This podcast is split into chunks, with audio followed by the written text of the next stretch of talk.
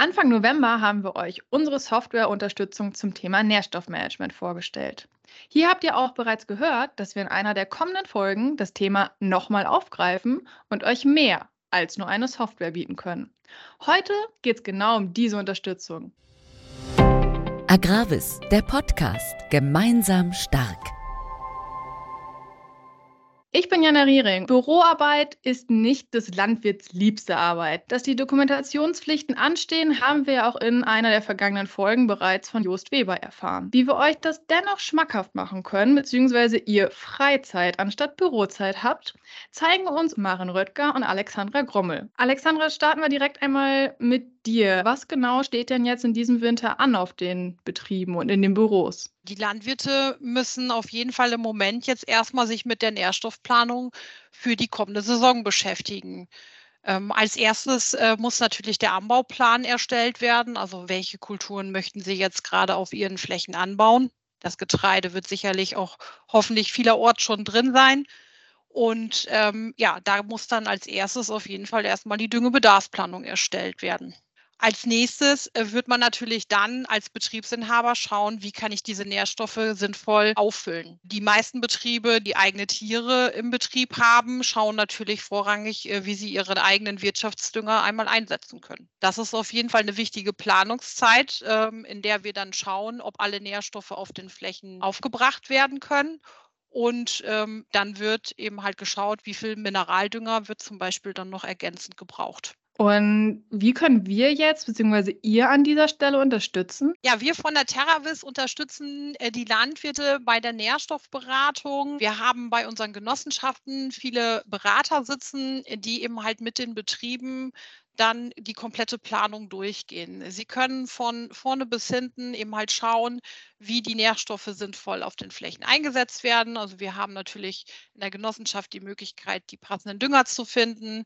Wir können mit den Wirtschaftsdüngern schauen, was dann eben halt genau auf den Flächen sinnvoll macht. Äh, gerade in Bezug auf unsere Pflanzenbauberater können wir da dann auch nochmal das Know-how der ja, Pflanzenbauberatung mit einbringen und äh, da eben halt dann schauen, dass äh, ja die Nährstoffe sinnvoll auf die Fläche dann kommen. Und jetzt einmal mit Praxisbezug. Wie läuft das denn ab und was kannst du, Maren, aus deinem beruflichen Alltag bei der Agravis Westfalen-Hessen und dem Kornhaus Westfalen-Süd berichten? Hallo Jana, ja, ich bin bei der Agravis Kornhaus Westfalen-Süd und der Agravis Westfalen-Hessen im Bereich des Agrarbüros zuständig. Hierbei bin ich sowohl die Ansprechpartnerin für die Agrarsoftware Ackerprofi als auch in der direkten Nährstoffberatung rund um die Düngeverordnung für landwirtschaftliche Betriebe tätig mit dem Hintergrund der zunehmenden Melde- und Kontrollpflichten. Denn besonders die anfallende Menge an Bürokratie in Kombination mit der Dokumentationspflichten nehmen in der Landwirtschaft eine immer größere Rolle ein. Und genau in dem Bereich möchten wir in Form des Agrarbüros die Betriebe unterstützen und begonnen bei der Düngebedarfsermittlung über die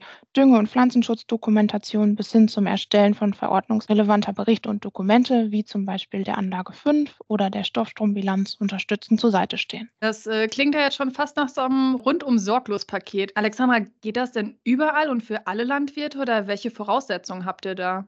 Ja, grundsätzlich gesehen äh, gilt das natürlich für alle landwirtschaftlichen Betriebe. Also wir haben natürlich unterschiedliche Voraussetzungen in den Bundesländern.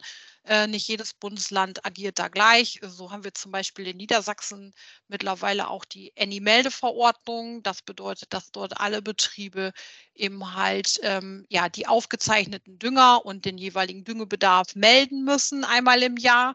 Ähm, das haben wir hier zum Beispiel in äh, NRW noch nicht.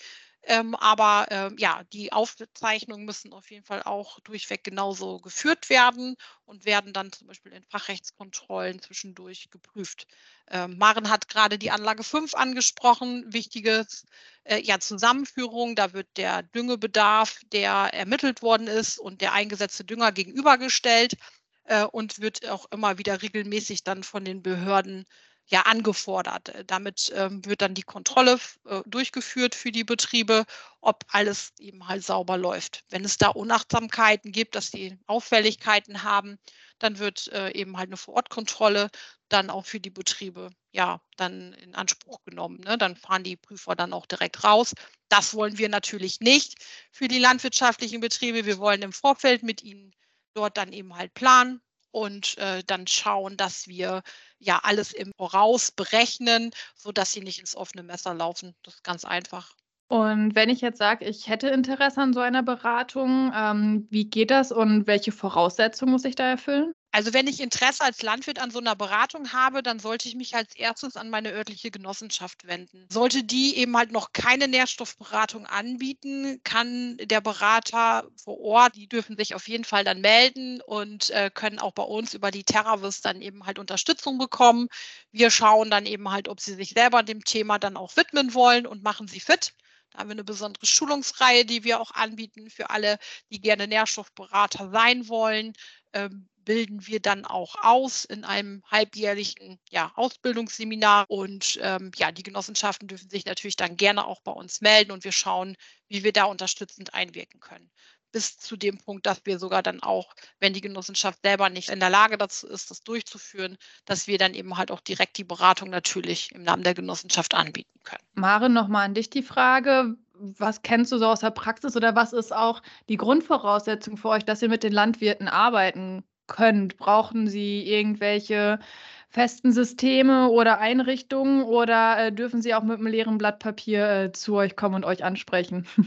Also ähm, eine Grundvoraussetzung ist bei uns natürlich die Nutzung der Agrarsoftware Ackerprofi, mit der wir die Dokumentation protokollieren und ähm, alles erfassen. Das wäre so die erste Grundvoraussetzung für die landwirtschaftlichen Betriebe und ich denke, auf alles andere kann man relativ gut aufbauen. Und wenn ihr jetzt die Unterstützung anbietet oder über die Genossenschaften das angeboten wird, gibt es das denn auch, dass ich sage, ich möchte nur einen Teil Unterstützung oder gibt es nur das ganz große XXL-Paket? Wie sieht das aus, Alexandra? Also da hat der Landwirt natürlich die Möglichkeit, sich in verschiedensten Beratungspaketen genau das Richtige für seinen Betrieb herauszusuchen.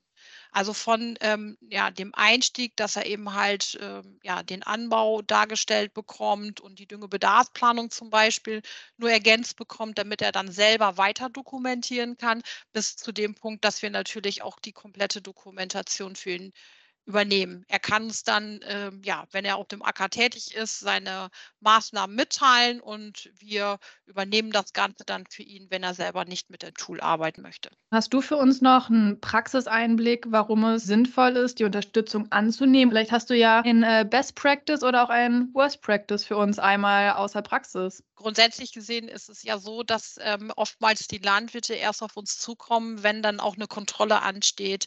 Ähm, ich glaube, gerade in dem Bereich ist es oftmals so, dass äh, im Vorfeld die Dokumentation vielleicht noch nicht so ganz sicher durchgeführt worden ist oder vielleicht auch viele Sachen dann noch fehlen. Ähm, wir haben da schon die Erfahrung gemacht mit, äh, mit dem einen oder anderen Betrieb, der eben halt dann auf einmal ad hoc alles zusammenstellen musste, dass dann eben halt die Ergebnisse auch nicht äh, gepasst haben. Und am Ende kann man natürlich leider da auch nicht mehr wirklich viel dran ändern. Die Strafe ist dann leider auch oftmals gesetzt und dann äh, gibt es das ein oder andere Bußgeld. Diese Betriebe ähm, kommen sehr oft dann auch auf uns zu und sind zukünftige Beratungskunden, weil sie einfach diese ganze Anforderung dann eben halt auch gerne aus den Händen geben.